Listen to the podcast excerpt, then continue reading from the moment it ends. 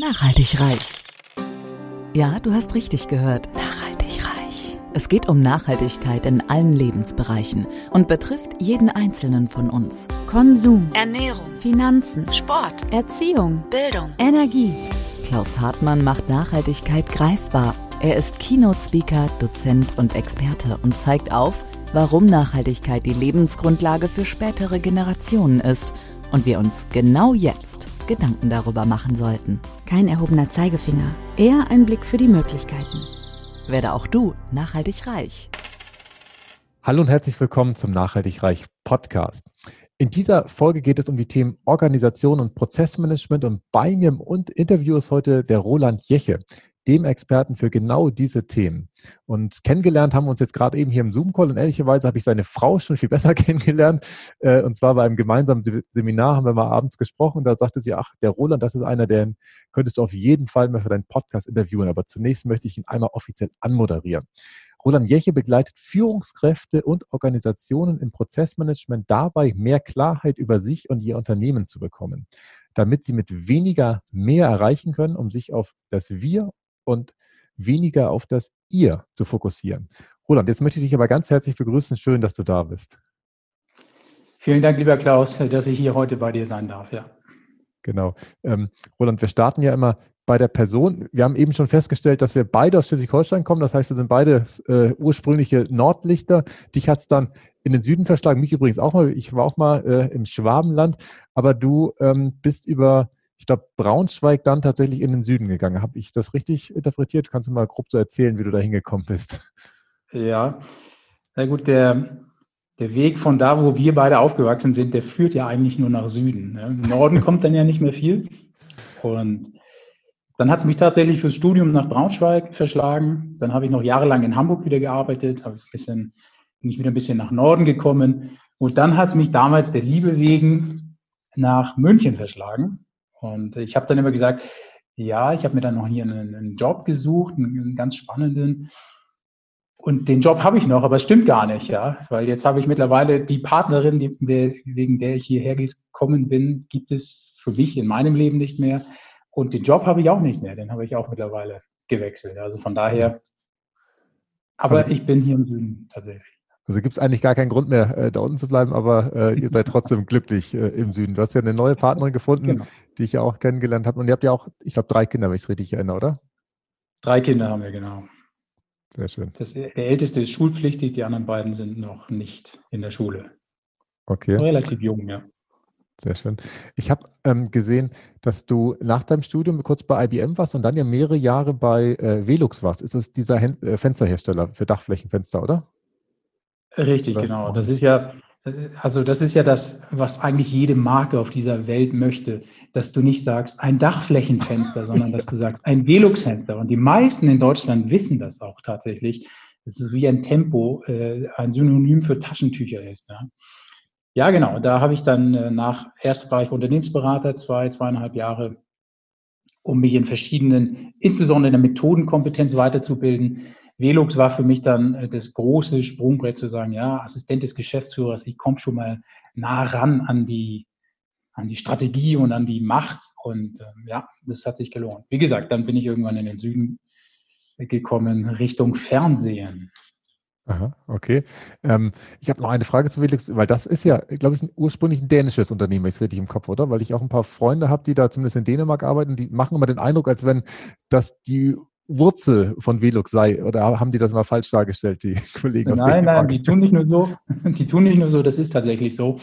Äh, Velux AS, so heißt es, ist auch, heißt ursprünglich ein dänisches Unternehmen und Velux Deutschland ist dann die Vertriebsgesellschaft für Deutschland. Okay. Aber die größte Vertriebsgesellschaft von Velux weltweit. Okay, sehr gut. Das heißt, gedanklich warst du zwar denn gen Süden, aber äh, gefühlt noch ein bisschen im Norden. Aber jetzt hast du gerade den Loop aufgemacht, Roland, dass du dann Richtung Fernsehen gegangen bist. Äh, das möchten wir natürlich jetzt auch wissen, was sich dann da ereilt hat. Ja, ich bin dann zum Teleshopping gegangen und viele sagen, wow, wie ist denn das? Stimmt denn das wirklich so, wenn die da so runterzählen, nur noch 100 Stück und nur noch 90 Stück? Und ich muss sagen, ja, das stimmt. Und es ist auch relativ unspektakulär. Ich meine, mein Job war nicht vor der Kamera, sondern hinter der Kamera. Von daher habe ich natürlich gut mitbekommen, was da alles äh, funktioniert und dass es tatsächlich eigentlich ein großer Versandhändler ist, der als Hauptvertriebskanal halt das Fernsehen nutzt. Mhm. Mehr steckt dann auch tatsächlich nicht dahinter. Aber es ist sehr spannend äh, zu sehen, wie, wie das Geschäftsmodell aufgebaut wurde. Ja. Und ich kann dann den damaligen Geschäftsführer nur immer noch zitieren, die dann irgendwann Mitte der 90er festgestellt haben, ja, das ist doch so einfach. Also wir haben so eine hohe Fernsehverbreitung in Deutschland. Wir haben so gute Logistikkompetenzen und wir haben extrem gute Ware, die wir verkaufen wollen. Warum hatten das eigentlich noch vorher keiner in Deutschland gemacht? Das war immer die große Frage und äh, die konnten wir uns auch nie beantworten. Also es war sozusagen, wie sagt man das so schön im, im Business-Sprech, äh, es waren low-hanging fruits, ja, also äh, Sachen, die wirklich offensichtlich waren, dass man ähm, Verkauf von Produkten und Fernsehen kombinieren kann. Natürlich okay. alles inspiriert aus Amerika. Ja. Ich muss dazugeben, ich gucke ja zum einen nicht viel Fernsehen und also ich habe, ich weiß, wie das grob funktioniert da, bin aber auch immer vom Bauchgefühl her der Meinung, dass die Produkte, aber vielleicht kann ich, kannst du mich eines Besseren belehren, dass das immer, ich sag mal, eher günstige Varianten sind, die da angeboten werden. Und das ist für mich gefühlt wie auf so einer äh, Messe, wo dann auch irgendeiner steht mit seinem Multifunktionshobelgerät, wo man ja alles mitmachen kann und wo gefühlt in meiner Vorstellung ich das Ding kaufe und zwei Wochen später das Ding zu Hause kaputt ist und der schon wieder auf einer Messe irgendwo äh, im Ausland ist und ich auch gar keinen Garantieanspruch mehr stellen kann. Aber vielleicht habe ich auch ein ganz, ganz falsches Bild. Jetzt, vielleicht musst du mich da einmal einordnen, Roland. Ja, das ist, ist spannend und du stehst natürlich auch nicht alleine da mit dieser Meinung. Das, was Teleshopping auszeichnet, in meiner Wahrnehmung, ist immer diese, die sogenannte ähm, Vorauswahl oder wir nennen es dann Pre-Selection. Mhm. Das heißt jetzt, wenn du einen Toaster suchst, zum Beispiel, dann gehst du in den Mediamarkt und findest 50 Toaster, 50 verschiedene. Aber du bist natürlich kein Toaster-Experte. Du willst ja nur, dass deine Toasts irgendwie braun werden, ja, dass sie ein bisschen kross werden. Nun stehst du vor diesen 50 Toastern, okay, du kannst ein Entscheidungskriterium ist sicherlich der Preis für dich. Du sagst, okay, nehme ich den günstigsten, na, vielleicht geht der schnell kaputt, habe ich keine Garantie, oder nehme ich den teuersten, aber was kann der denn noch außer Toasten? Bei dem Preis muss der ja noch irgendwas anderes können. Ja. Und dann stehst du ziemlich blöd da. Der Fachverkäufer hat meist auch keine Ahnung, weil er irgendwie gerade nur die Aushilfe ist. Der ureigentliche Verkäufer ist krank und so weiter und so fort. Beim Teleshopping sagen wir unseren Kunden, pass auf, es gibt da draußen tausende Toaster. Und wir haben drei für dich ausgesucht.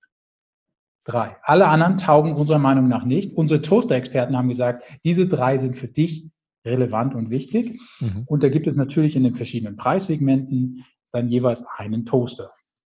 Mhm. Und wir zeigen dir jetzt auch hier im Fernsehen, was du damit machen kannst. Und das ist für den Kunden natürlich eine riesen Erleichterung, weil er sagt, okay, das schaue ich mir jetzt kurz an und danach weiß ich sofort, dass ich da den besten, für mich besten Toaster kaufen kann. Okay, das ist spannend. Also habe ich noch nie gehört, dass die im Prinzip diese Vorauswahl treffen und dann die anbieten. Okay, spannend. Ich muss aber auch zugeben, ähm, ihr könnt Name ruhig sagen, HSI24, ich wusste noch nicht mehr, dass das ein, äh, ich sag mal, ein, ein TV, äh, wie heißt das denn richtiger, Teleshopping äh, ist. Ich, so wenig bin ich da in dem Bereich drin. Ich hatte nur gesehen, was du gemacht hast. Da ich mir, oh, Projektmanager, okay, Teamleiter, dann Business Development Manager im In- und Ausland. Da ich mir, okay, das hört sich richtig wichtig an. Das heißt, dieser Shopping-Sender, der ist, hat das nicht nur in Deutschland gemacht, sondern das Gleiche wurde dann auch im europäischen Ausland gemacht oder war das sogar ein US-Unternehmen? So blöd muss ich jetzt fragen, muss ich zugeben. Ja, ist natürlich aus Amerika rübergeschwappt. Und der ursprüngliche Gründer, das war HSN, Home Shopping Network, die kamen auch aus Amerika. Mhm. Äh, dann ist es aber von ähm, europäischen Unternehmen oder in, ähm, Private Equity Unternehmen übernommen worden, die uns dann haben Gott sei Dank machen lassen und nicht immer in unsere Strategie haben reinreden wollen, um noch irgendwas zu verändern, sondern die haben gesagt, hey, wenn ihr uns einfach nur unseren Beitrag leistet hier, dann dann sind wir zufrieden und lassen euch machen. Und dann haben wir tatsächlich expandiert, ähm, das insbesondere dann nach Italien, nach Russland. Und das Letzte, was wir dann gemacht haben, war in die Vereinigte Arabische Emirate. Aha. Ganz mit spannend. den gleichen Produkten oder mit anderen Produkten dann? Dann mit anderen Produkten. Also okay. wir haben natürlich immer geschaut, was läuft bei uns gut in Deutschland und äh, Deutschland, Österreich, Schweiz heißt es ja immer. Hm. Und wie kann man das adaptieren auch für andere Länder? Aber natürlich andere Länder, andere Sitten und gerade Russland oder noch weiter dann die Vereinigten Arabischen Emirate. Das ist schon reichlich schwer, die gleichen Produkte dort anbieten zu können. Ja. Das glaube ich. Da brauchst du natürlich Einkäufer vor Ort, die ungefähr wissen, was die Kunden wollen. Mhm. Und aber was wäre mit, ich sag mal, ganz profan Frankreich oder, oder äh, Spanien oder so gewesen? Zu einfach oder? Weil die wären ja wahrscheinlich vom Konsum her uns wahrscheinlich vergleichbarer, hätte ich jetzt mal vermutet. Das stimmt schon. Äh, es gab auch mal Anfang der 2000er Bestrebungen, in die Länder zu gehen, aber es hat sich irgendwie nicht gelohnt oder das Modell hat nicht funktioniert. Aber tatsächlich stand Frankreich auch als nächster Kandidat auf der Liste. Hm. Okay, spannend. Also das ist tatsächlich was, wo ich ja. noch keinen Kontakt hatte, aber jetzt, wo ich verstanden habe, dass es eine Vorauswahl gibt und klar, jetzt gucken ja viele Menschen Fernsehen, gar keine Frage. Und wenn man dann da mit einem Anruf oder mit einem Klick oder was das bestellt hat, ist es wahrscheinlich, man hat ja die Chance, das so ausführlich zu erklären, das Produkt, wie es wahrscheinlich auf keiner anderen Plattform überhaupt äh, möglich ist. Also das finde ich total genau, das ist, interessant. Das ist der Riesenvorteil. Du hast halt viel Zeit im, im Fernsehen, das auch wirklich zu erklären. Ja, du kannst das Produkt auseinandernehmen, du kannst Anwendungsfälle zeigen, du kannst es in verschiedenen, weiß ich nicht, Farben ist natürlich, kannst du auch überall sehen, aber du kannst es wirklich mal in Live zeigen. Ja. Und ich erinnere mich immer noch an das Beispiel mit dem Mixer, weil dann unser Geschäftsführer gesagt hat, hey, wenn der Mixer so stark ist, dass er einen Besenstiel zerkleinert, dann zeig das bitte im Fernsehen. Zeig, halte da einen Besenstiel rein, ja. Okay, und das hat er geschafft? Das oder? kannst du nur im Fernsehen machen. Eieiei, sehr gut. Ähm, bevor wir zu dem kommen, was du heute machst, Roland, würde mich bei dir einmal interessieren, was du unter dem Begriff Nachhaltigkeit verstehst. Ich verstehe da immer diesen Wald, wo man ja im Prinzip nur so viel ernten sollte, wie nachwächst, damit es für nachfolgende Generationen auch noch was zu, zu ernten gibt. Was verbindest du mit dem Begriff Nachhaltigkeit? Oh, das deckt sich schon ganz gut, aber also mit dem, was ich darüber denke. Natürlich ist nachhaltig alles das, was ich jetzt tue oder was ich nicht tue, was dann dazu dient, dass wir die Ressourcen, die wir benötigen oder die auch nachfolgende Generationen benötigen, nicht verbrauchen. Hm. Also anders gesagt, so wie wir mit fossilen Brennstoffen umgehen, ist es in meiner Wahrnehmung oder in meiner Definition nicht nachhaltig. Das heißt, wir verbrauchen die Ressourcen schneller, als dass sie wirklich nachwachsen können. Hm. Aber interessanterweise ich habe mich die letzten Jahre dann bei HSE24 mit Kundenklassifizierung auseinandergesetzt und Kundensegmentierungen. Also wie kann man Cluster bilden und einfach sagen, diese Kunden ticken auf eine gewisse Art und Weise alle gleich oder ähnlich. Mhm. Und da taucht auch das Wort nachhaltig immer auf. Ja. Und es wurde bei Kundenbefragung immer nachgefragt, wie steht ihr zu nachhaltig? Wie wichtig ist euch Nachhaltigkeit? Okay. Und es war immer einer der höchsten Werte. Ja, okay. Also Kunden war es offensichtlich sehr wichtig, dass alles nachhaltig produziert ist und dass die, der gesamte wirtschaftliche Kreislauf irgendwie nachhaltig funktioniert. Okay. Aber wenn du genau diese gleichen Menschen, die du gefragt hast, wie wichtig ihnen Nachhaltigkeit ist, und sie geantwortet haben, extrem wichtig, wenn du denen gesagt hast, okay, dann nimm jetzt bitte einen Jutebeutel, der kostet ein Euro und nicht mehr die kostenfreie Plastiktüte, dann waren das leider genau die ersten, die gesagt haben, nee, ich zahle doch nicht für eine Tragetasche Geld. Mhm. In meinen Augen ist Nachhaltigkeit leider, führt leider sehr häufig dazu, dass es häufig nicht mehr als ein Lippenbekenntnis ist. Mhm. Ja, und da muss ich jetzt leider auch dann unsere Vorbilder, die Politiker ähm, erwähnen, die diesen Begriff natürlich auch inflationiert haben. Und jeder, hört sich natürlich auch super an, dass das alles nachhaltig funktioniert. Aber wenn du dann mal fragst, wodurch zeichnet sich das denn aus, dann kommt da sehr wenig. Und kaum einer ist tatsächlich bereit, auf etwas zu verzichten, auf etwas jetzt zu verzichten, was dann späteren Generationen irgendwann mal zugutekommt. Hm. Ja, das ist richtig. Das, ähm, das fehlt ja auch tatsächlich vielen Menschen. Das ist ja, ich komme wahrscheinlich jetzt nicht auf den Begriff, aber da gibt es ja dieses äh, Experiment mit diesem Marshmallow, dass man halt äh, Kindern den einen Marshmallow gegeben hat und gesagt, okay, wenn du jetzt die Viertelstunde verzichtest, kriegst du dann nach den 15 Minuten einen zweiten, kriegst du das hin oder kriegst du es nicht hin. Ähm, und das ist tatsächlich etwas, was uns heute an vielen Stellen fehlt, dass wir mal in der Lage sind, auch mal für einen gewissen Zeitraum einen gefühlten Verzicht in Kauf zu nehmen, um dann später womöglich mehr zu haben. Und ähm, ich finde das spannend, dass es auch bei euch äh, da rauskam. Ich komme ja aus dem äh, Strombereich oder aus dem Energiebereich. Da haben wir natürlich auch Ökostromangebote, äh, auch Ökowärme haben wir versucht äh, anzubieten. Und genau das Gleiche wie bei euch, Roland, haben wir auch beobachtet. Jeder möchte den Ökostromtarif, aber in dem Augenblick, wo er mehr kostet und nicht nur irgendwie ein Cent im Jahr oder sowas, sondern schon ein paar Euro pro Monat, dann ist keiner mehr bereit, das mehr auszugeben. Und das ist tatsächlich ähm, ja, sehr schade, äh, weil zumindest kurzfristig es häufig nicht möglich ist, das zu einem günstigeren Preis anzubieten, weil ja durch die nachhaltigen Produkte häufig Kosten, die ansonsten gar nicht berücksichtigt werden, wie für den Klimawandel oder für andere Sachen, in den Preis mit integriert werden und dann erstmal mitbezahlt werden müssen. Spannend, dass auch im, genau. äh, im Teleshopping also, das der Fall war. Ja, und ich gebe auch zu, dass es dann wahrscheinlich das, der Einkauf oder das Sourcing der Teleshopping-Produkte auch wahrscheinlich nicht wirklich immer nachhaltig äh, dann vonstatten geht. Ja. Mhm. Da ist natürlich auch der harte Preiskampf, den sich eigentlich jedes Unternehmen ausgesetzt sieht. Und auch da, ich meine, wie heißt es so schön, ähm, Corporate Social Responsibility hin oder her. Aber wenn es dann ums, ums wirklich Geld verdienen geht, ja, dann sind das die Themen, die leider Gottes irgendwie dann doch hinten angestellt werden. Hm. Ja, das stimmt. Lass uns mal, Roland, über das sprechen, was du heute machst. Da geht es sehr viel um Prozessmanagement, um Organisation. Ähm, kannst du das irgendwie zusammenfassen, was für dich eine gute Organisation ausmacht? Was für Indizien gegeben sein müssen? Welche Parameter erfüllt sein müssen? Also ein paar Grundsachen, bevor wir dann tiefer einsteigen? Ja, also in meiner beruflichen Praxis und deshalb bin ich auch da so tief reingegangen in das Thema.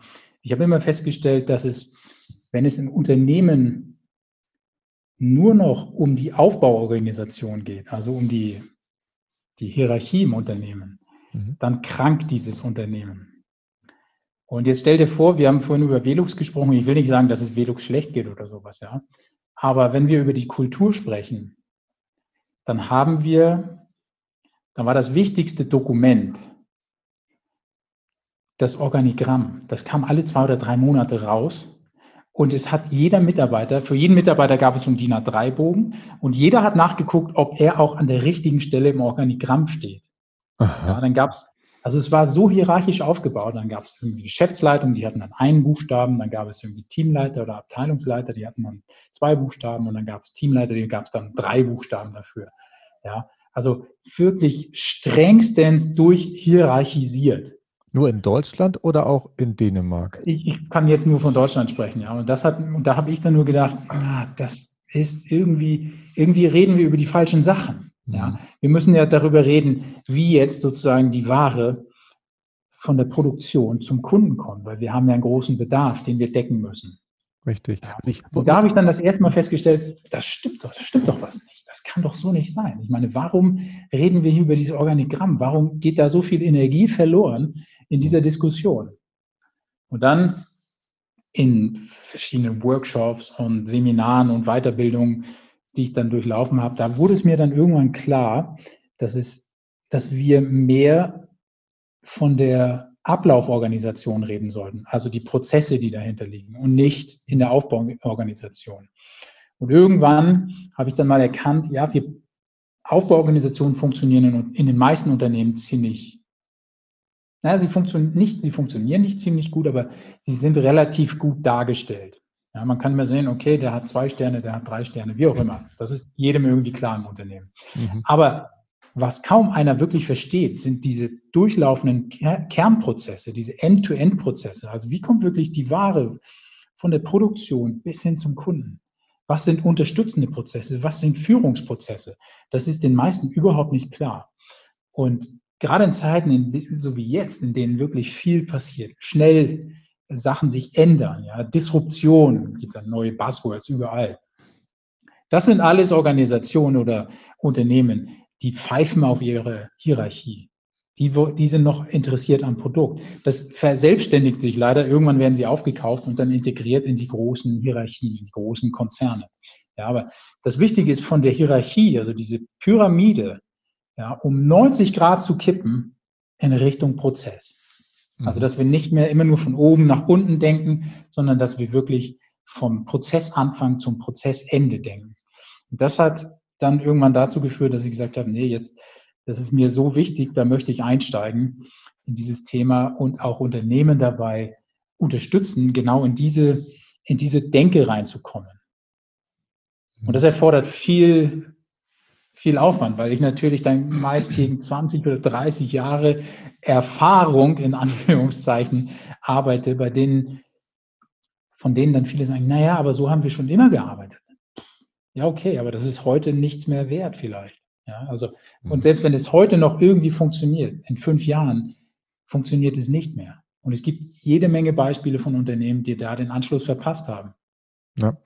Ich finde das total spannend, Roland, muss ich zugeben. Ich kann mich an ein Gespräch erinnern ähm, mit einem, ich glaube, der war auch im Vertrieb oder ich glaube, der war auch Produktentwicklung oder sowas. Also er war schon nah am Kunden, der auch bei Velux in Dänemark gearbeitet hat. Und ich habe ja mal, ähm, als ich noch bei den Stadtwerken in Flensburg war, einen Elektrokessel mit einer dänischen Firma gebaut. Und deswegen kam mir das alles so bekannt mhm. vor. Ist es Dänemark im Prinzip, das genauso ist, wie du den Zielzustand eben beschrieben hast, dass da sehr, also wahrscheinlich nicht prozessual sauber, aber auf jeden Fall sehr wenig auf die Hierarchie geachtet wird. Das habe ich da immer wieder erlebt, dass sich ja alle miteinander duzen, keiner da irgendwie äh, wichtiger als der andere ist und sie schon etwas chaotisch gearbeitet haben, aber extrem am Ende immer zielorientiert. Sie sind immer dahin gekommen, wo sie hin wollten. Deswegen war ich eben so verwundert. Also ein, ein dänischer Velux-Mitarbeiter hat wahrscheinlich das Organigramm noch nie gesehen, würde ich mal behaupten. Und der Deutsche, der hat das anscheinend alle zwei Monate auf dem Tisch. Und das passt wunderbar zu meiner zweiten Frage, die ich überhaupt gar nicht ja. wusste, dass du darüber sprichst. Nämlich meine Frage geht in die Richtung, ob du feststellst, dass wir in Deutschland, weil du ja auch international tätig warst, mhm. ähm, da besonders großen, ich sag mal, äh, Trainings- und Schulungsbedarf und Beratungsbedarf durch deine Person haben, ähm, weil wir teilweise so hierarchisch, hierarchisch denken oder ob das nur meine Wahrnehmung ist, dass wir in Deutschland da vielleicht ein bisschen äh, verbohrt sind. Ja, wir haben natürlich in Deutschland da eine besondere Historie. Also in Deutschland haben wir häufig nach dieser Sicherheit gesucht, die uns so ein Organigramm, so eine Hierarchie gibt. Und hm. auch ich habe mich dann natürlich irgendwie mal von beeinflussen lassen, habe gesagt, ja, ist doch schön, wenn der Name da steht und es ist doch toll, Karriere zu machen und dann diese Karriereleiter nach oben zu gehen, ja, und dann gibt es natürlich diese Sprüche, ja, du musst schauen, dass die Karriereleiter auch an der richtigen Wand steht oder auch nur äh, Karriere, also das Hamsterrad sieht auch nur von innen wie eine Karriereleiter aus und so weiter. Aber da ist tatsächlich was dran, ja, das ist ja das Erstaunliche. Und das, natürlich gibt es uns Sicherheit. Ja, guck mal hier, unser Name steht hier gedruckt auf dem Organigramm. Mensch, ich bin auch was wert in dieser Firma. Aber das ist das falsche Selbstwertgefühl, was wir daraus ziehen. Ja, sondern es geht halt mehr darum, an eine Idee zu glauben und diese dann voranzutreiben und weniger um nur auch weiterhin seinen Namen da zu finden, ja, oder jetzt auch noch zu, zu sagen, naja, das haben wir schon immer so gemacht und wenn jetzt neue Ideen kommen, dann bügeln wir die erstmal so lange ab, wie es geht, bis es keinen anderen Weg mehr gibt, ja, bis es offensichtlich, bis es auch allen offensichtlich ist, dass es nicht anders funktioniert. Und ja, in Deutschland ist das schon stark ausgeprägt. Also im angloamerikanischen Raum ist es, ist es deutlich anders. Okay. Ja, wir sind deutlich flexibler. Die, ähm, also da ist es nicht immer, ja, natürlich muss der Vorgesetzte auch immer mal konsultiert werden, ja. Aber da sind auch gerade Entscheidungen werden auch anders getroffen. Ja, und an Entscheidungen, also wie Entscheidungen getroffen werden, kannst du eigentlich sehen, wie es in dem Unternehmen steht. Mhm. Und äh, auch da gibt es äh, große Unterschiede und auch wie viele Hierarchiestufen es tatsächlich gibt. Wir haben es dann mal ausgerechnet oder aufgeschrieben. Wir sind alleine im Bereich Einkauf auf sieben verschiedene Hierarchiestufen gekommen, die man erklimmen kann. Okay. Und das ist in meinen Augen eigentlich, das ist nur eine Ablenkung vom eigentlichen Thema. Hm. Ja, das ist jetzt nur, ich habe Mitarbeiter, die sind irgendwie unzufrieden, jetzt muss ich ihnen irgendwas an die Hand geben, damit sie auch weiterhin das tun, was ich ihnen sage als Chef oder als Vorgesetzter und bloß nicht, dass sie auf eigene Ideen kommen. Mhm. Es gibt dann auch so ein paar Wege, ich habe das auch mal versucht, so, so, so einen Bypass zu legen, ja. Assistent vom Geschäftsführer ist so ein klassischer Bypass, ja. Also du fängst dann nicht unten an, sondern sagst, nee, nee, ich berichte immer an den Geschäftsführer. Und wenn ich dann irgendwann mal nach einem Jahr oder so in die Organisation gehe, ja, dann fange ich auch nicht unten an, weil ich habe ja schon Einblick in Strategien und Macht gehabt. Jetzt fange ich ja mindestens auf Abteilungsleiterebene an, ja. Aber auch das ist die falsche, die falsche Herangehensweise, ja. Sondern es sollte ja in einem Unternehmen immer das aus jedem herausgekitzelt werden, was er am besten kann. Und nicht, wie ich ihn am besten geschult habe und wie ich ihn jetzt einsetzen möchte. Also ich vergleiche das ganz gerne auch mit, mit der Kindererziehung. Ja, und da kann ich auch ein persönliches Beispiel nennen. Unser Ältester, der wird jetzt Ende des Jahres neun. Also ist jetzt ach, gute acht Jahre alt. Und so mit dem Schwimmen klappt das noch nicht so richtig gut. Und dann habe ich mir natürlich gedacht, das kann doch nicht sein. Also ich bin groß geworden am Wasser. Und natürlich war das Erste, was ich getan habe, schwimmen zu lernen. Aber es stimmt überhaupt nicht. Also ich habe mir ja nicht das Schwimmen beigebracht. Und ich bin auch nicht zum Bademeister gegangen und gesagt, ich kann nicht schwimmen, aber ich würde es gerne tun, weil ich hier groß werden will am See. Ja, ich will auch mal baden gehen ohne Schwimmflügel. Stimmt ja gar nicht. Meine Eltern haben es gemacht. Ja, meine Eltern haben gesagt, das ist wichtig, dass du schwimmen lernst. Und bei mir hat es irgendwie funktioniert. Und dann habe ich das versucht, meinem Ältesten auch weiterzugeben. Aber gesagt, mir ist es wichtig, dass du schwimmen lernst. Und dann sind wir ein Jahr lang, vor, vor drei Jahren ungefähr, ein Jahr lang konsequent, jeden Samstag halb fünf in das Schwimmbad hier gegangen, damit er schwimmen lernt. Respekt. Aber bis ich dann festgestellt habe, dass das mein Wunsch war, dass er schwimmen lernt und gar nicht sein Wunsch, hat ewig gedauert. Mhm. Und jetzt gehe ich hin und sage, Mika, wenn du schwimmen lernen willst, dir stehen alle Türen offen. Ich unterstütze das gerne, aber du musst jetzt zu mir kommen und sagen, dass du schwimmen lernen möchtest. Mhm. Und so ähnlich funktioniert es in Unternehmen auch. Da gibt es, da werden dann Mitarbeiter für Jobs eingesetzt, wo dann der Vorgesetzte meint, dass er da vielleicht gut reinpasst. Aber der Mitarbeiter ist überhaupt nicht gefragt worden. Und der Mitarbeiter fühlt sich natürlich geschmeichelt und sagt, naja, okay, ich mache das schon, ich, ja, ich kann mich da schon hinentwickeln, wie auch immer. Aber dann habe ich vielleicht irgendwie ihn aus einem Job genommen, in dem er was vorher was Gutes gemacht hat, stecke ihn dann in etwas, was er vielleicht gar nicht so gerne mag, wo er dann vielleicht auch gar nicht die Leistung bringen kann. Und dann habe ich hinterher zwei unzufriedene Menschen, nämlich einmal den Mitarbeiter an sich, denn dieses, wow, mein Chef hat mich gesehen und jetzt bekomme ich vielleicht sogar eine Gehaltserhöhung, weil ich was Neues mache das verpufft ja ziemlich schnell. Und nach einem Jahr stelle ich fest, nee, so wollte ich es eigentlich auch nicht. Und der Chef ist auch unzufrieden, weil natürlich die Leistung, die er am Anfang gebracht hat, also der Mitarbeiter, die verpufft dann auch irgendwann oder entwickelt sich nicht weiter, hat dann so eine Plateauphase.